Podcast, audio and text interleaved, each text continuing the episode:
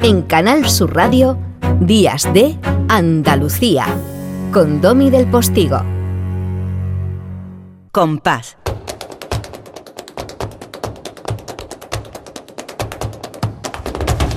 Compás. Y después, Gloria. Pues sí, Gloria, ya no estamos relamiendo con parte de los contenidos de ese pedazo de programa que lidera Pepe da Rosa, mi compañera Ana Carvajal y su estupendo equipo, gente de Andalucía, pero eso será a las 11. Ahora tenemos nuestro compás que nos va a acercar a ese compás de la alegría que ellos marcan. Y esa alegría, ese compás nos la trae Lourdes Galvez del Postigo. Hola, cariño. Hola, Domi, ¿qué tal? ¿Cómo estás? Pues muy bien cuando te veo, como siempre. Ole. Bueno, pues hoy, antes de hablar del cantador del que queremos eh, dedicar hoy nuestro homenaje, nuestro compás y después gloria, que es Gabriel Moreno, pues quiero también hacer una mención a los primeros premios ESGAE Paco de Lucía. A quienes les deseamos larga vida, ¿verdad? Sí, me parece claro que, que ha sido sí. una, un acierto ponerlos en marcha y además me parece que han estado estupendamente por lo que, que, que, que referí, no criticar, por lo que Claro. he podido, por lo que he podido bichear por ahí me han contado. Efectivamente, pues son unos premios que premian eh, la composición flamenca, eh, la composición inédita, nueva, y bueno, pues se ha alzado vencedor por unanimidad de- del jurado el pianista onubense Juan Pérez Rodríguez con su obra Contrarreloj, que son unas bulerías a piano. Y, y bueno, pues fue un- una final fantástica el pasado día 8 de marzo en el Teatro Central de Sevilla. Y, y bueno, pues allí estaba el jurado, que eran Tomatito, Pepe Habichuela, eh, los hijos de Paco de Lucía, eh, Lucía y Casilda. Y, y bueno, pues, pues bueno, maravilloso, eh, un marco fantástico. Y bueno, pues como tú dices, que esperemos que tengan una larga vida estos premios, Sí, por que favor. abren eh, un horizonte nuevo al flamenco. Eh, abren, es que ese es el verbo, hay que abrir el flamenco, hay que abrir el flamenco. Nosotros decimos una y otra vez que esto es eh, un espacio de flamenco para los no tan flamencos, a lo mejor no lo sabía, pero usted lo es. Y ese patrimonio de la humanidad, inmaterial, cultural de la humanidad, tiene su origen fundamentalmente aquí y su hechura y debe tener también su futuro. Claro que sí. Así que enhorabuena y que tenga largo alcance ese encuentro eh, que supongo que será anual. Y le agradecemos a Javier Rojas, compañero que cumple muy bien su trabajo, porque fue Sí. muy amable tanto contigo, yo no lo sabía, como conmigo, y nos invitó y nos hubiera encantado disfrutar. Hubiera sido un placer poder ir. Pero, tú me hablabas de Gabriel Moreno. Sí. eh, y eh, Gabriel Moreno, nos vamos a ir, si por Huelva ha ganado el piano, eh, el certamen del que hablamos, Gabriel Moreno era alguien que se planta en nuestro compás por Jaén. Ay, la tea. Ay, las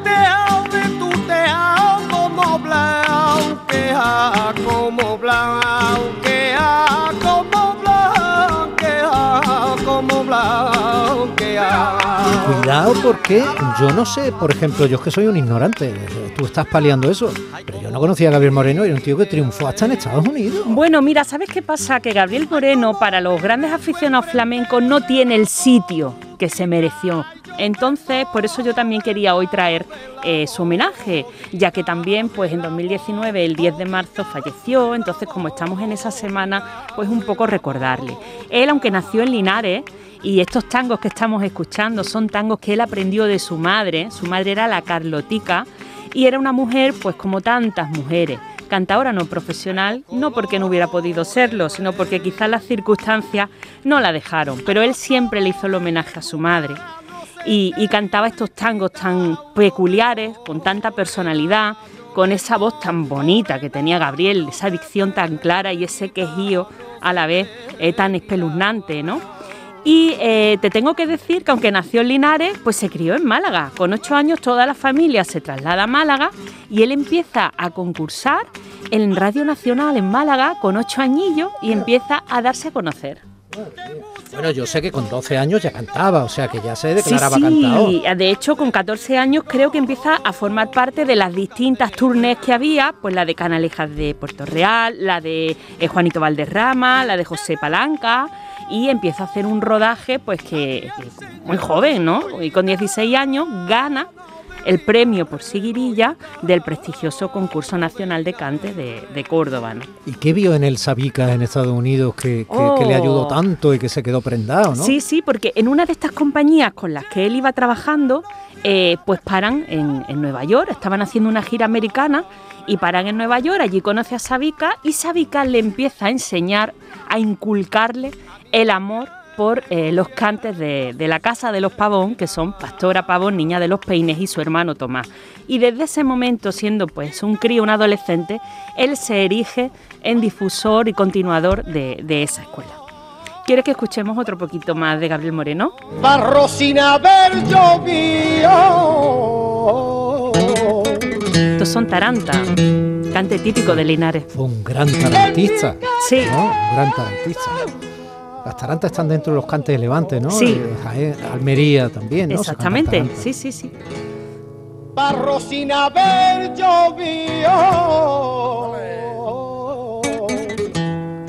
Se hablaba mucho de los pellizcos, ¿no? Fueron las que él tenía, ¿no? Cuando cantaba taranta. Claro, es que tiene una manera, eh, los pellizcos es eso que te pone los pelos de punta cuando estás escuchando y no sabes por qué. Esa empatía, ¿no? Y, no todo el mundo tiene esa cualidad, y él la tenía, Domi. Oh, me quería, porque tu gitana a mí no te quería. Él venía muchos años al, al antiguo eh, Festival Flamenco de la Feria de Málaga, que se hacía cuando Teatino era la feria, y había, había una noche flamenca donde venían nombres de toda Andalucía, de toda España, y uno de los que actuaba casi siempre era él, con el recordado eh, guitarrista añorado Pedro Escalona.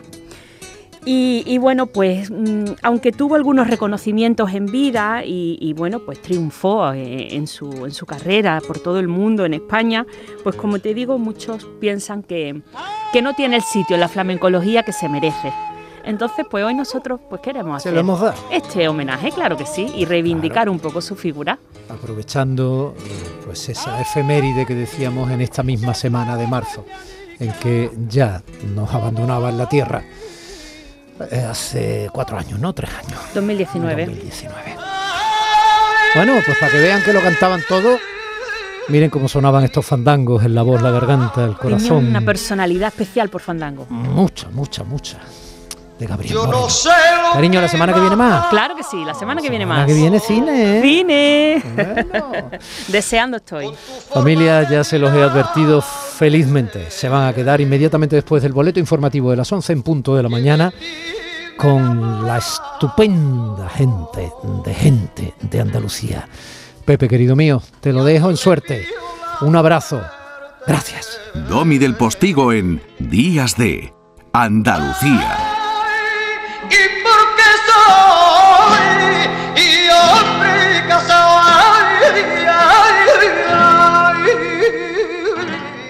Si te ha gustado este programa, descárgatelo para volver a disfrutarlo. Lo tienes como todos los demás en la radio a la carta, en nuestra web y en nuestra app. Quédate en Canal Sur Radio, la radio de Andalucía.